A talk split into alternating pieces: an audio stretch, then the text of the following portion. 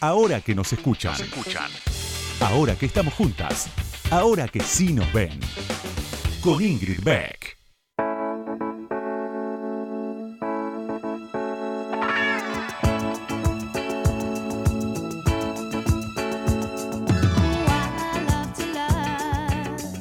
Hola, buenas noches, ¿cómo están? Bienvenidas, bienvenidos, bienvenides a este nuevo episodio de Ahora que nos escuchan aquí en Radio con Vos. Otro episodio de. otro episodio pandémico de, de Ahora que nos escuchan. Otro episodio en el que hoy venía pensando, la semana pasada hablamos con Tamara Tenenbaum, que es eh, filósofa. Y hoy les adelanto, ya vamos a hablar con Esther Díaz, que también es filósofa. Y pensaba, yo tratamos en general con, la producción, con, Noelia, eh, que no sean todas seguidas de, la, misma profesión, pero en este caso pensé, no puede ser casualidad que estemos eligiendo filósofas, porque es una buena etapa, si hay que sacarle algo bueno a esto, que es una porquería, es que podemos pensar, podemos pensar, somos como, estamos como en un laboratorio permanente en este momento, así que me gusta la idea de que, de, que haya espacio para, reflexionar. Me parece que esa es una de las ventajas que podemos sacar a esta etapa y, ver si vamos a volver mejores, peores o vamos a ser los mismos y las mismas de siempre. Eh, bueno, ya les adelanté entonces. Enseguida, enseguidísima, hablamos aquí en Ahora que nos escuchan con la filósofa Esther Díaz.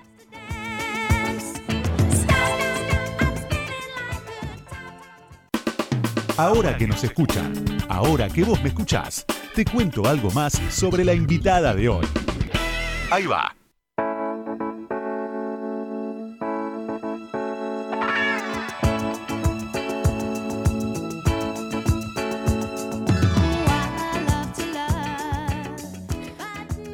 Wikipedia sobre Estar Díaz. Cursó sus estudios en la Facultad de Filosofía y Letras de la Universidad de Buenos Aires, en donde también obtuvo un doctorado en filosofía. Fue profesora en la misma universidad, dictó seminarios de posgrado en las universidades nacionales de Entre Ríos, Tucumán y del Nordeste. Ha realizado numerosas conferencias en diversas universidades latinoamericanas. Desde 1998 dirige la maestría en metodología de la investigación científica impartida en la Universidad Nacional de Lanús. Allí también se desempeña como profesora e investigadora. También dice Wikipedia, se le atribuye el haber realizado una importante contribución en lo que respecta a la introducción de la filosofía de Michel Foucault en el ambiente académico argentino. Su obra incluye estudios y ensayos sobre los discursos y las prácticas sexuales contemporáneas. También indaga el problema de la posmodernidad y las expresiones de esta última, tanto en ciencia como en la vida cotidiana de los individuos. Y en una nota de página 12, la describen como así. Esther Díaz ha hecho una obra después de su obra filosófica que cuenta con más de 25 libros, la exposición de su propia vida y de sus deseos. A través de la película Mujer Nómade de Martín Farina de 2018 y del libro Filósofa Punk, le puso el cuerpo a la un cuerpo a la filosofía perdón, y una filosofía al cuerpo. Esther Díaz además tiene una página web que es esterdíaz.com.ar y un canal de YouTube. Bienvenida Esther Díaz a Ahora que nos escuchan. ¿Cómo estás? Hola, muy bien, gracias, gracias por invitarme. Eh, ¿cómo, eh, recién, antes de que saliéramos al aire y mientras estábamos probando eh, el, sonido, yo pensaba, ¿podemos seguir contestando bien, bien, muy bien en, esta, en esta época?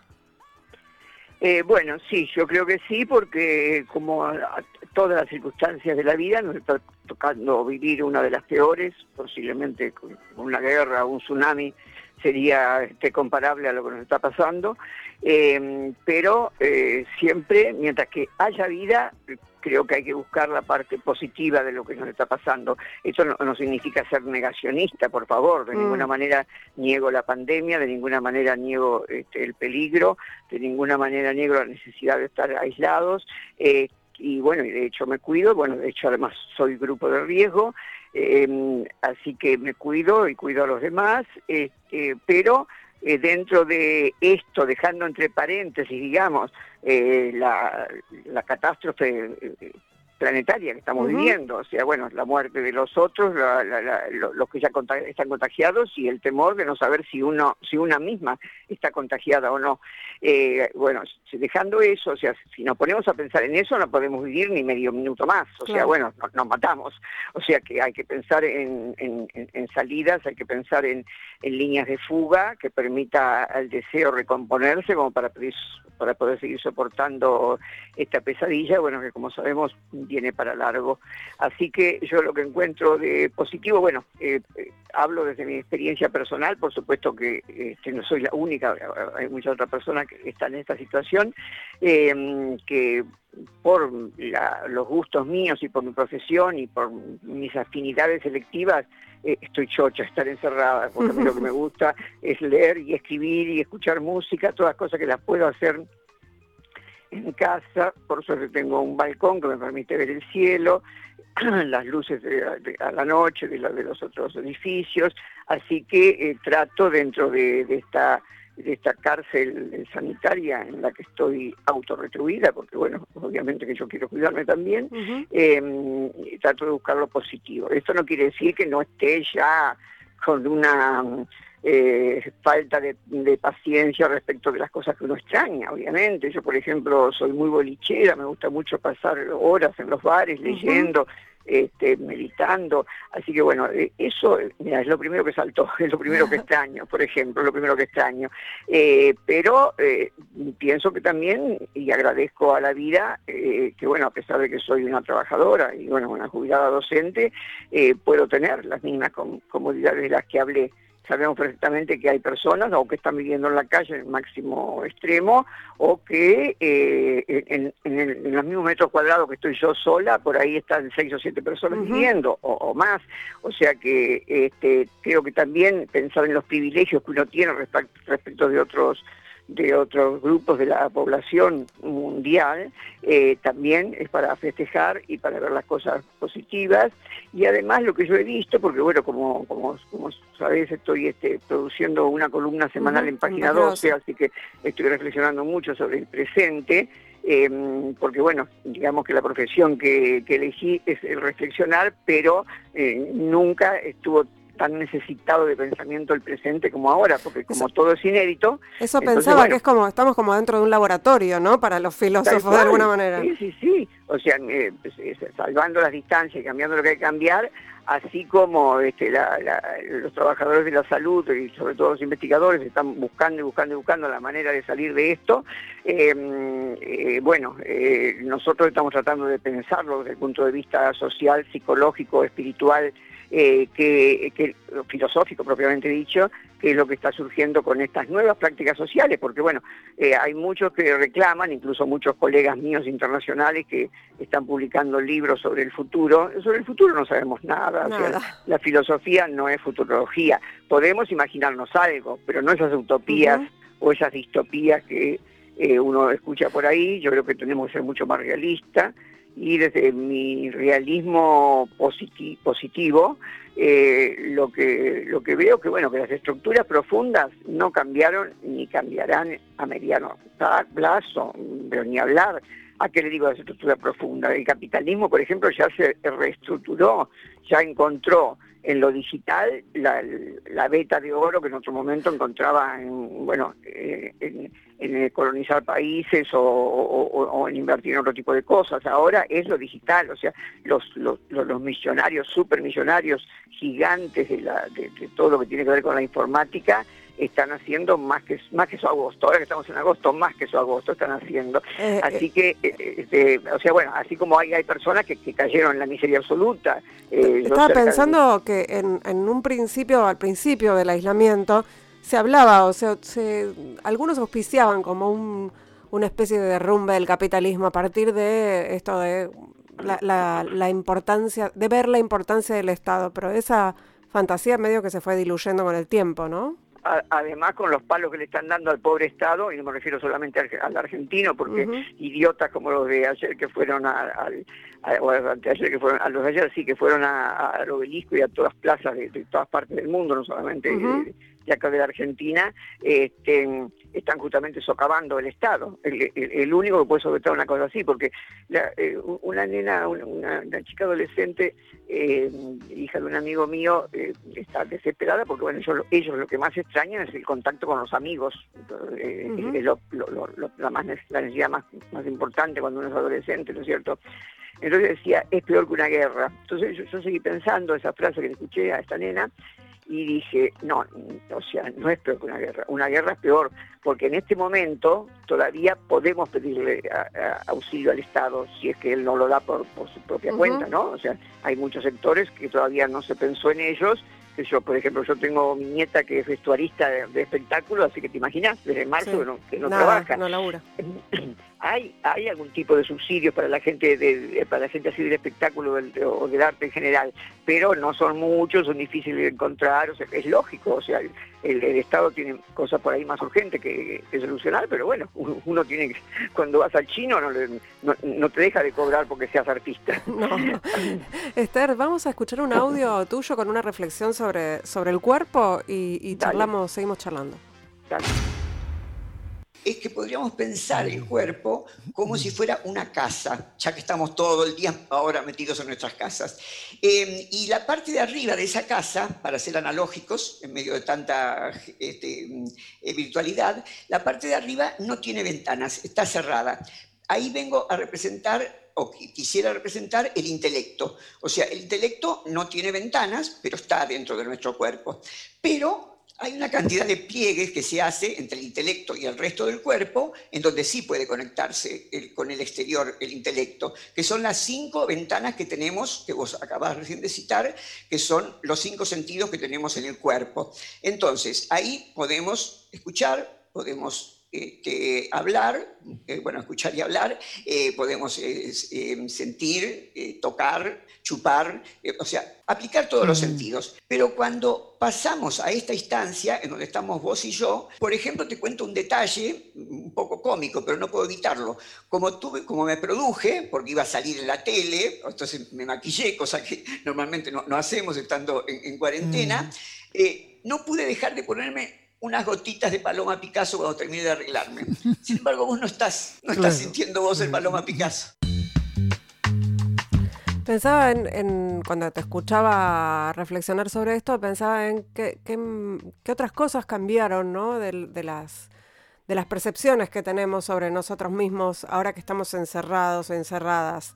Eh, vos hablas, del cuerpo, hablas de esto, de ponerte perfume, a mí me pasa lo mismo, me, me, arreglo a veces, pero casi es como para sentir que estoy viva, ¿no? Que, hay, que hay un mundo afuera. Para uno desde ya, pero recién tomamos conciencia ahora en cuarentena que es también para uno, es que como que antes uno pensaba siempre que bueno, si estaba, si, estás sola, eh, eh, si, estoy sola en mi casa, honestamente te lo digo, a no ser un, sábado a la noche que no tenga nada que hacer y me quiera divertir haciendo algo raro en mi casa, bueno sí, me pongo para a Picasso, pero honestamente no me lo pongo todos los días. O sea, hoy me tocó limpieza, por ejemplo, no me puse perfume para limpiarme.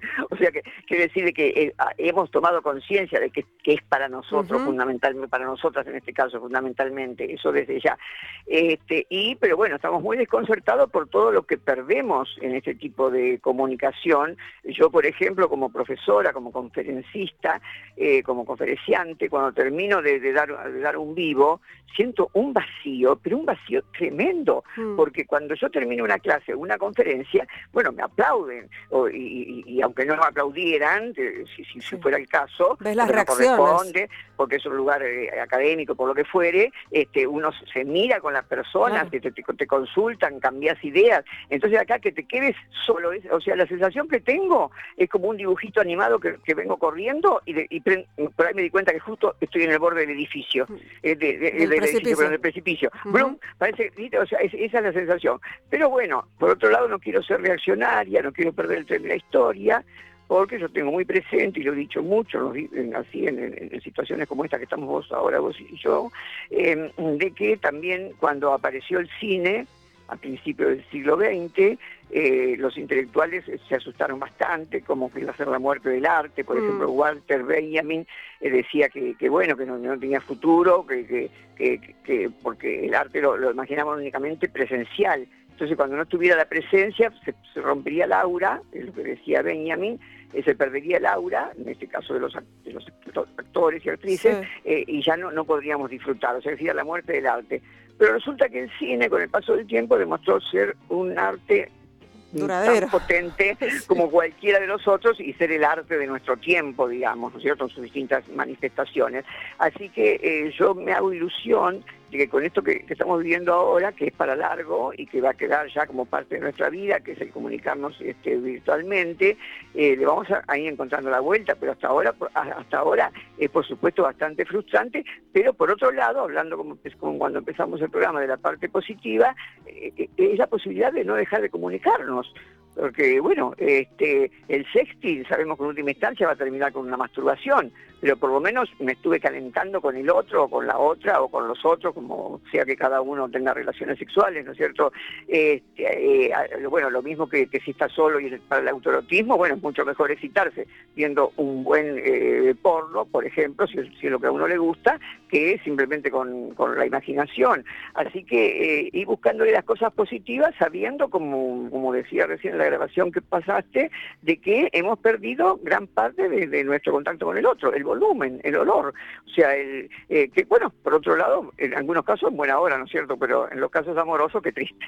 Sí, pero está lo que vos decías eh, al principio que tiene que ver eh, con, que lo hacemos, esto de arreglarnos, por ejemplo, lo hacemos para nosotras mismas y no tanto para los otros, también es interesante pensar en cómo la mirada de los otros está adentro, ¿no? Finalmente me parece que eso también ah, es... Claro, bueno, porque o sea, es, una una utopía, no, una utopía no, una este, idea metafísica de otra época, eh, el pensar de que tenemos una interioridad que, es propia, que la formamos nosotros mismos y no tiene nada que ver con, con el afuera.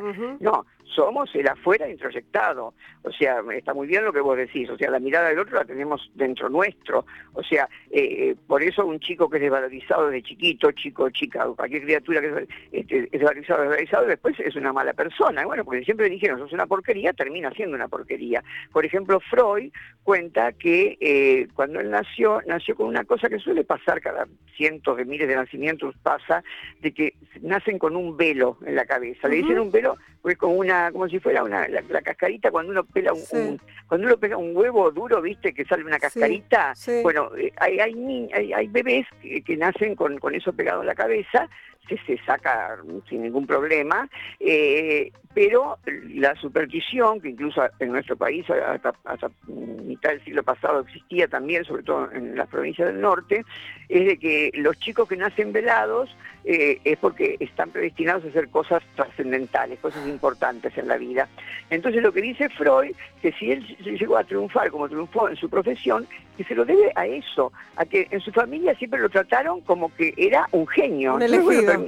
Claro, terminó siendo un elegido. Por supuesto que no debe ser tan así, pero de todos modos, es, pero es consistente. O sea, porque fue tan bien valorado desde el primer momento que además de que tenía sus méritos personales, por favor, que no lo estoy sacando, no estoy sacando de lado, fue esa mirada del otro que vos marcás lo que lo hizo sentir seguro de sí mismo y tener más autoestima.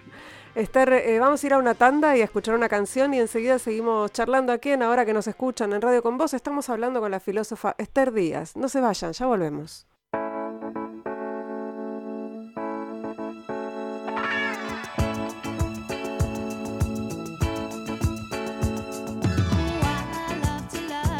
Segundo bloque de Ahora que nos escuchan, estamos charlando con la filósofa Esther Díaz, a quien recuerdo como eh, muy impresionante su ingreso a los teóricos de, del CBC, eh, con quien por supuesto cursé, como creo que casi la mayoría de, todas y todas las estudiantes de, la universidad pública. Eh, me acuerdo de, haber, de, haber, de, haber, de haberla visto entrar y haber pensado, wow, se puede ser docente y tener y ser punk. Tener onda. Total, total. Eh, gracias por el recuerdo. Una gran arma de seducción para, para el alumnado, me parece. Así es, sí. eh, Esther, eh, vamos a escuchar un audio sobre... Bueno, ahora lo vamos a escuchar y después charlamos sobre eso. Perfecto. Como yo fui una chica de barrio, y lo sigo siendo en cierto modo, no chica pero de barrio, y no me dejaron estudiar cuando era chica, estudié de grande, después de tener hijos, divorciarme, eh, estar este, mm, criándolos y haciendo a la vez el secundario y la universidad, que no, me habían permitido mis padres ir al secundario, así que estoy hablando de mitad del siglo pasado. Entonces, eh, bueno, mis padres eran muy humildes, mi papá era diariero, mamá ama de casa, éramos tres hijas mujeres y tenían toda la moralina de hijos de inmigrantes españoles. Entonces, eh, no, me, no, se sabe por qué, a mí me gustaba estudiar, porque de hecho mis padres son iletrados, este, no, no, no fueron al colegio, pero yo siempre tuve eh, pasión por estudiar, por aprender, por aprender. Y entonces, bueno, cuando estaba ya terminando el primario y me dicen que no voy a ir al secundario, fue una cosa tristísima, fue terrible, porque mi idea era ya, porque en mi, en mi casa el tema era que, porque sos mujer, o sea, no puedes estudiar porque sos e, mujer. Era otra época. Yo cuando veo esta ola verde, siento una sana envidia. Eso es lo que yo hubiera querido cuando era joven. Y, además de envidia, Esther, ¿cómo, ¿cómo ves esta ola verde que no está detenida por más que estemos en, pandemia? Y cuando hablamos de la verde nos referimos a un montón de demandas y de, este, y de cambios culturales de, los últimos años, ¿no? Bueno, mira, por supuesto que es maravilloso la, visibilidad que, estamos adquiriendo esa lucha, bueno, que cada cual hemos llevado como pudo eh, y que ahora se, se, en estos se están llevando de maneras más organizadas y que hemos ganado leyes también, hemos perdido, pero bueno, estamos en la lucha para seguir ganando. Eh, pero bueno, las leyes en sí mismas eh, necesitan después contenidos. O sea, no es que la ley no sea necesaria, lo que pasa es que no es suficiente. Imagínate, por favor, por, ejemplo, la, ley del, este, aborto legal y gratuito, etcétera. Em, eh, bueno, primero va a ser una, va a seguir siendo una larga lucha hasta conseguirla. Y cuando se consiga, eh, lo que viene después, yo creo que es más difícil todavía, porque es bueno, cómo se instrumenta para capacitar a semejante cantidad de, mm, mm, eh, personal médico que va que se va a necesitar eh, capacitado para este, hacer ese tipo de prácticas que como en este momento no son legales, no se enseñan oficialmente en, las carreras este, de salud. No, no es que, no que no tengan la materia obstetricia o una cosa por el estilo, pero es que no, no, se hacen especializaciones en abortos, por ejemplo. Yo no, conozco en, muy pocas, en muy pocas universidades hay cátedras sobre eso. ¿Viste? O sea que bueno, entonces el asunto es primero formar al personal, eh, este, en general al personal médico o relacionado por interdisciplina con, la, con las eh, ciencias médicas. Eh, luego, ¿qué hacer con los objetores de conciencia? Porque los objetores de conciencia tienen toda, toda razón del mundo desde el punto de vista subjetivo e individual, de decir yo no puedo practicar un aborto porque bueno, mi conciencia no me lo permite. Bueno, loco, entonces no puedes trabajar en, una, en, una, en una institución pública porque las instituciones públicas tienen que cumplir con las leyes, pero eso va a ser muy difícil porque, bueno, además se le termina el negocio a, los, este, a las instituciones privadas que hacen abortos, ¿no es cierto? Eh, y que hacen abortos cinco estrellas, no solamente el aborto que se hace en la esquina con una aguja de tejer y le cuesta la vida a la, mujer. O sea, hay, mucho dinero detrás de la prohibición del aborto que se mueve, muchos intereses que se mueven, así que va a ser muy difícil. Pero, o sea, que justamente por ese tipo de dificultades o de obstáculos que le estoy este, citando, eh, creo que si bien ganamos visibilidad, todavía no, no ganamos poder, o sea, no estamos empoderadas. Y justamente, mira, yo acabo de mandar recién al, diario la columna de esta semana que es contestándole a ese chiste este, misógino realmente incalificable de Sendra de hace del otro viernes. Sí, de Clarín, sí. Bueno, o sea, este, escribí un artículo entero sobre eso porque eh, no, es, eh, no es una banalidad, o sea, es, un medio masivo que llega a millones de personas y se, se, reafirma a esta altura de la ola verde, justamente, ya usando la misma metáfora, eh, los, mismos, los mismos prejuicios y las mismas descalificaciones de la contra la mujer que se vienen sosteniendo durante miles y miles de años.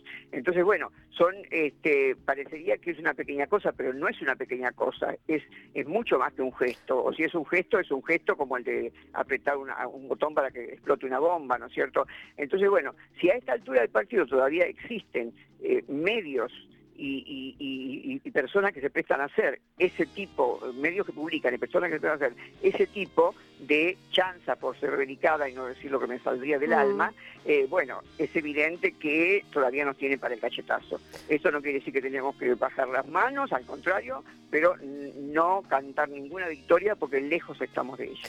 No hay, no, no, no pensás que hay, que en, un punto, algún, digo, no todas las mujeres, pero que las mujeres y las feminidades, eh, en, términos de reflexión sobre la construcción cultural, eh, estamos como varios pasos adelante y que todavía hay como una gran tarea pedagógica para hacer eh, con, los varones, tampoco con todos, ¿no? Pero con, los varones te, una diferencia, tengo una diferencia con las mujeres y las femenidades, mm. eh, porque entre las mujeres, lamentablemente, eh, hay un gran porcentaje de machismo, porque el machismo no es un problema de, los que tienen pene. el machismo es una categoría eh, eh, cultural que nos atraviesa a todos y a todas y a todes. Es decir, por ejemplo, bueno, nosotros mismos como, como mujeres que, creemos eh, tener cierto grado de conciencia respecto a lo que estamos hablando, difícilmente le, hayamos regalado alguna vez una, una Barbie a un nene, por ejemplo,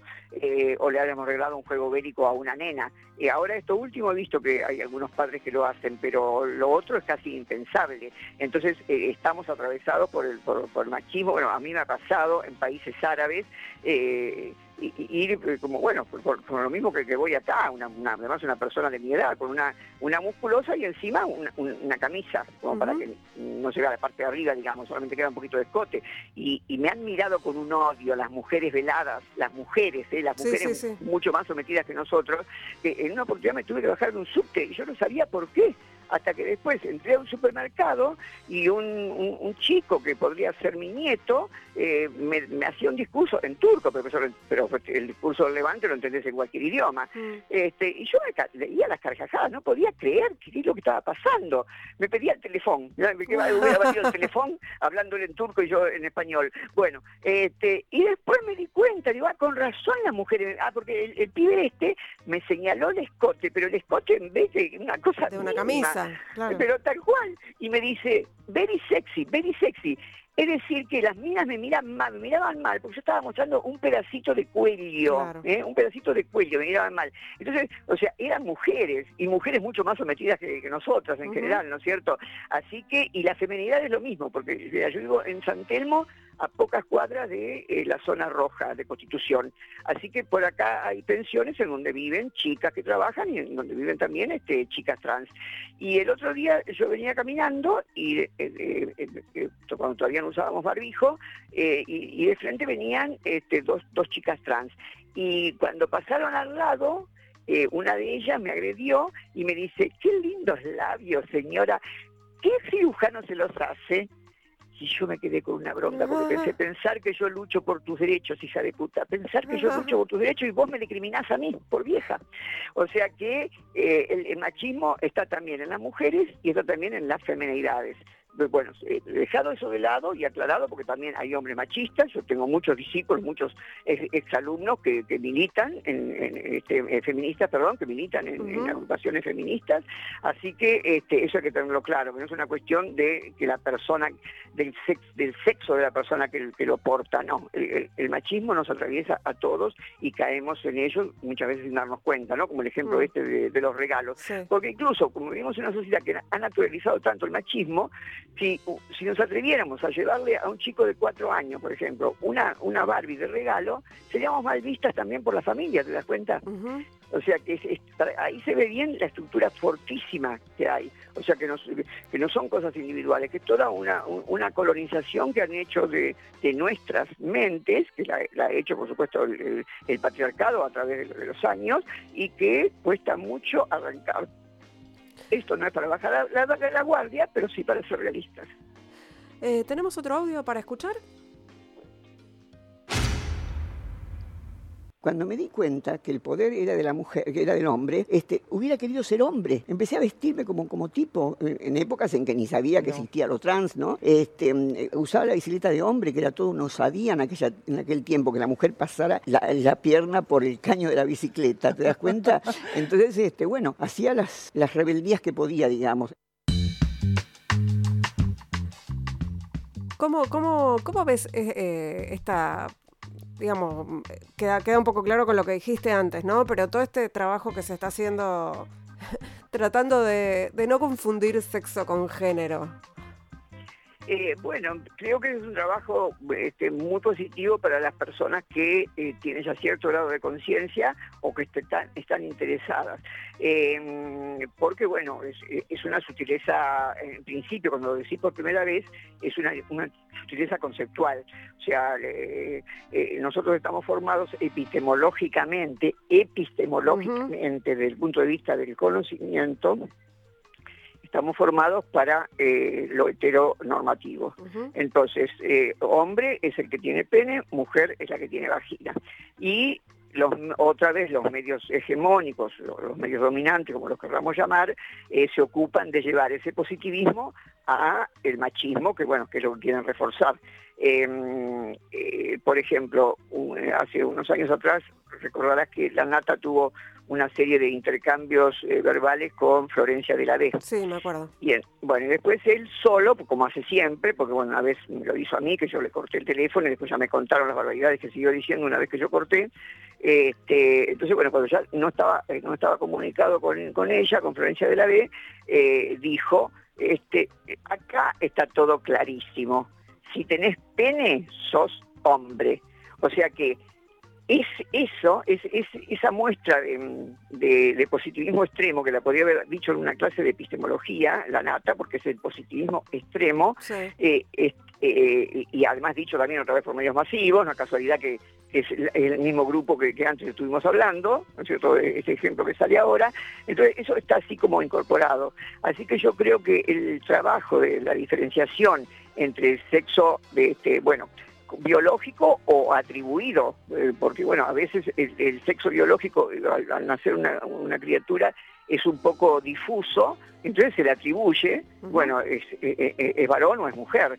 Eh, entonces, bueno, eh, eso es una cosa y después, bueno, el sexo realmente después uno practica cuando, el sexo que sí es biológico porque tiene, tiene elementos eh, primarios y secundarios propios de la sexualidad, eh, ese sería el sexo propiamente dicho, y después recién pasaríamos al género, que es la construcción social o cultural al estilo de, lo que es el machismo. Es una construcción, pero que tiene mucho que ver en el caso de, la, de, la este, sexualidad con la subjetividad de cada uno. Esto ya, ya no se puede hacer colectivo. O sea, hay tantas sexualidades como seres sexuados sabemos en el mundo, pero eh, en general lo que se lo que se reafirma es lo como dije antes, ¿no es cierto?, la heteronormatividad, así que yo creo que primero tendríamos que digamos para el gran público, para la militancia, ¿no?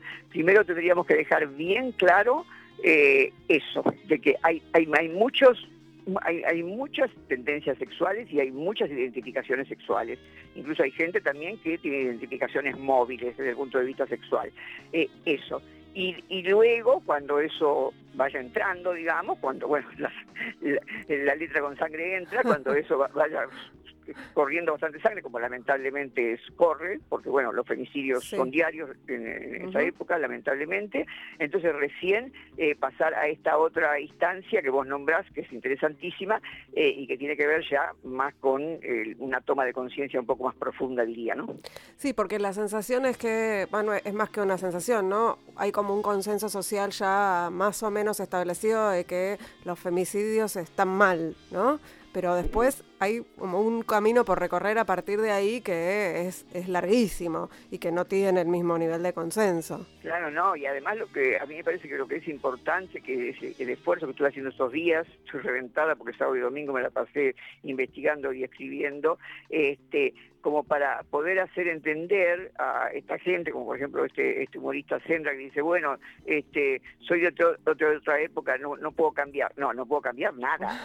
Usas internet, loco, así que O sea que si cambiaste desde el punto de vista de, las costumbres y de los usos, tenés que cambiar éticamente también. O sea, este, eh, es, cierto que hay tangos que son del 30, del 40, del siglo pasado, que son de un machismo impresionante pero bueno, pasaron 100 años, ¿no es cierto? Y pasaron muchas cosas eh, de toma de conciencia, ¿eh? porque los femicidios pasaban siempre, obviamente, y la explotación pasaba siempre.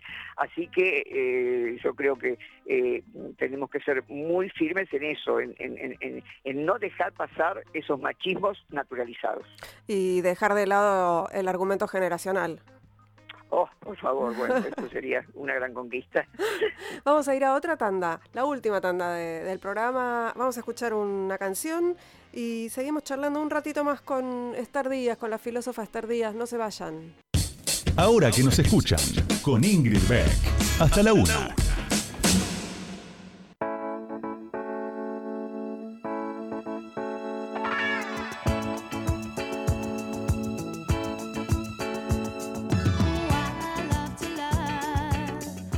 Bloque de ahora que nos escuchan. Estamos aquí en Radio con Vos hablando con la filósofa Esther Díaz, la filósofa, profesora, eh, columnista de las 12 y muchísimos otros títulos que no voy a repetir, eh, pero un poco para que si alguien recién entra al, programa eh, sepa que Esther Díaz tiene un montón de sombreros.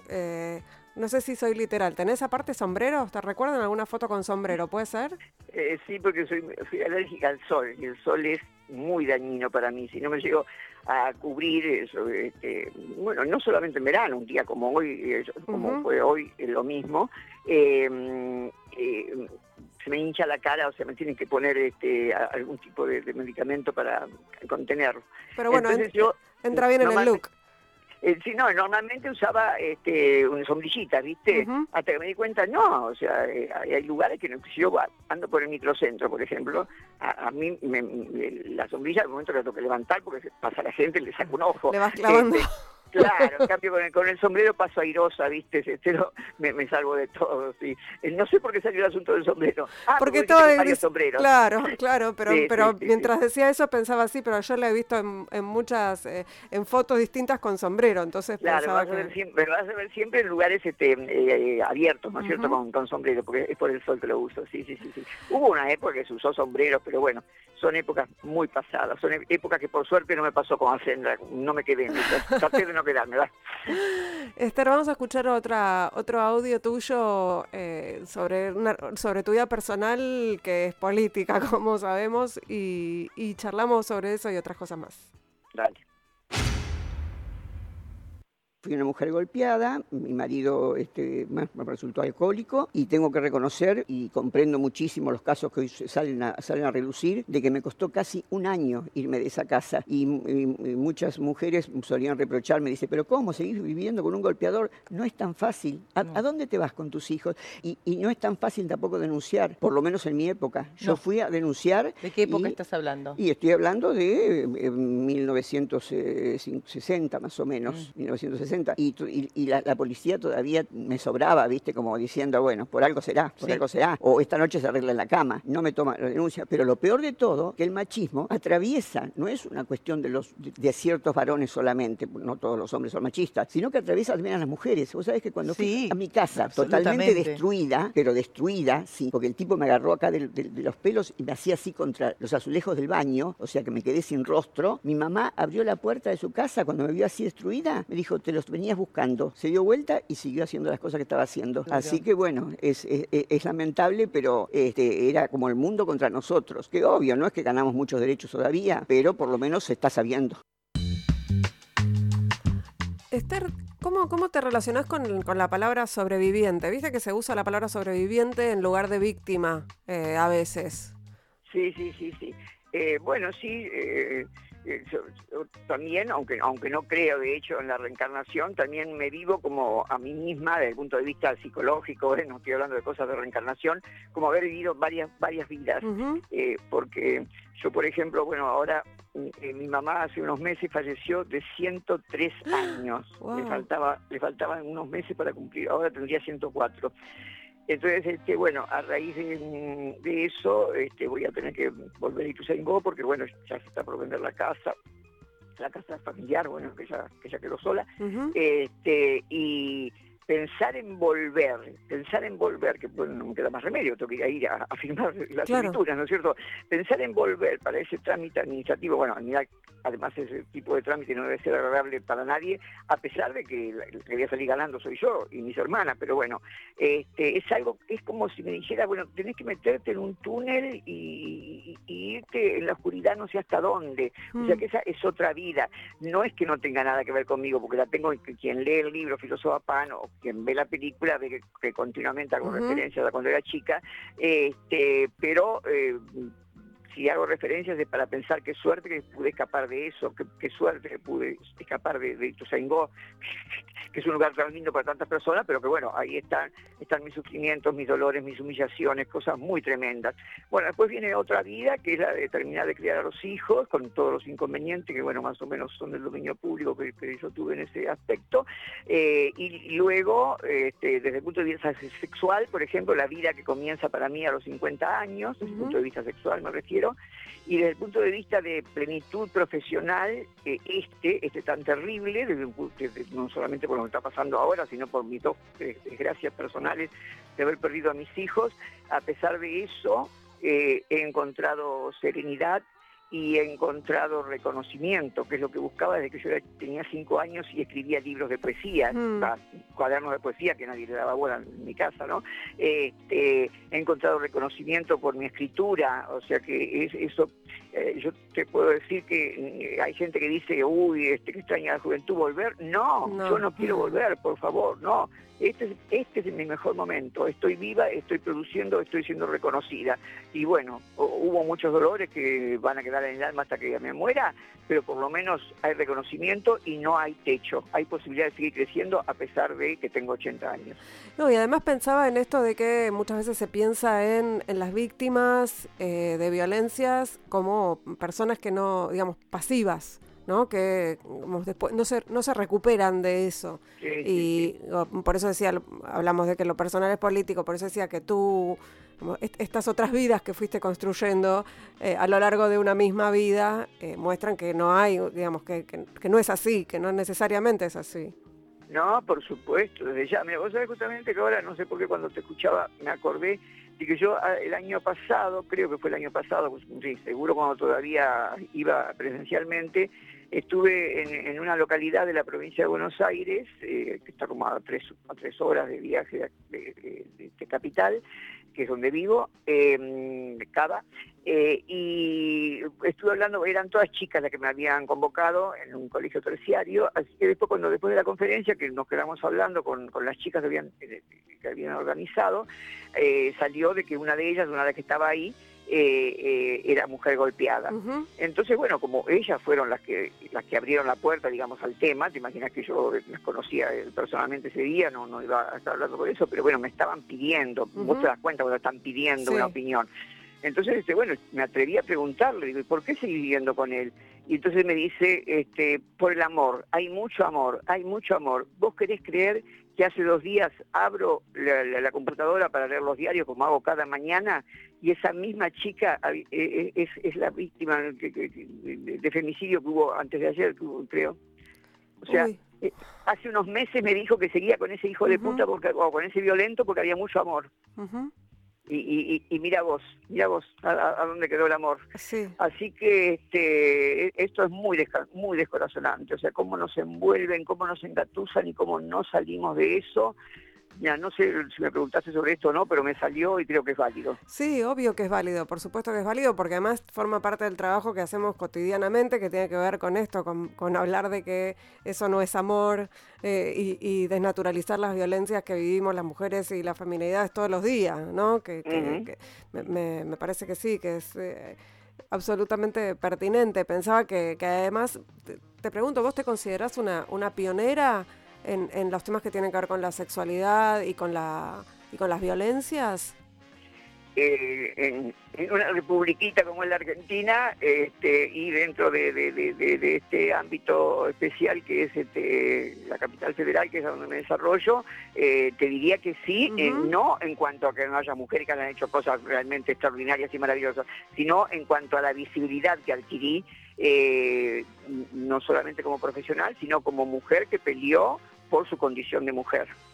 Bueno, pensaba en eso, ¿no? Cuando me, vuelve la imagen tuya en los teóricos, eh, en, el, en el CBC, y pensaba, eh, esa, esa imagen, ese look, esa, esa profesora con onda, eh, es, es una marca de, de haber, de ser, digamos, de haber sido pionera, porque fue, digamos, era, para mí fue, fue importante en mi vida, digo, no creo que haya sido la única.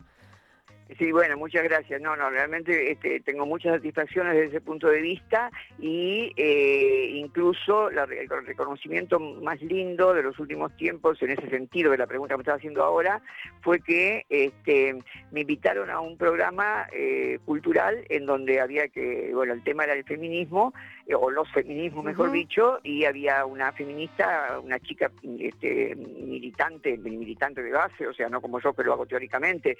Mm, o sea que estaba mucho más actualizada, digamos, en, muchas cosas que, yo, o sea, aprendí posiblemente yo más que ella en ese, en ese diálogo, eh, y entre las cosas que decía, que me dijo, o sea, cuando yo contaba, bueno, las barbaridades que me hizo Klimovsky en la academia, cómo mm. me pegaron, cómo todo lo que me dieron, me dice, sí, Esther, dice, sabemos, sabemos que te costó muchísimo, pero vos pensás que gracias a eso, que vos hiciste, a, esa cosa a la, que te atreviste, haberte enfrentado al, monstruo de la epistemología, que en ese momento en la Argentina era, era Klimovsky, este, nos abrió caminos para que nosotras ahora podamos ser titulares y tengamos, este, seamos directoras de investigación y tengamos muchos muchas este, eh, posibilidades que ah, vos las, las abriste, o sea, con, tu cuerpo que las abriste. Así que bueno, eh, ese reconocimiento de esa piba me viene ahora al recuerdo por la pregunta que me hiciste, creo que esta sí es una respuesta. Sí, es una respuesta y, comparto esa apreciación, además, no en mi caso que no estoy,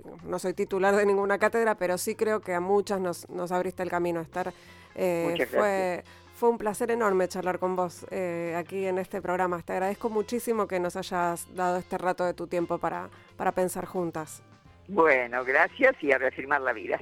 Un abrazo grande y ojalá nos podamos ver eh, no más temprano que tarde. Eh, estamos, nosotros nos, nos despedimos.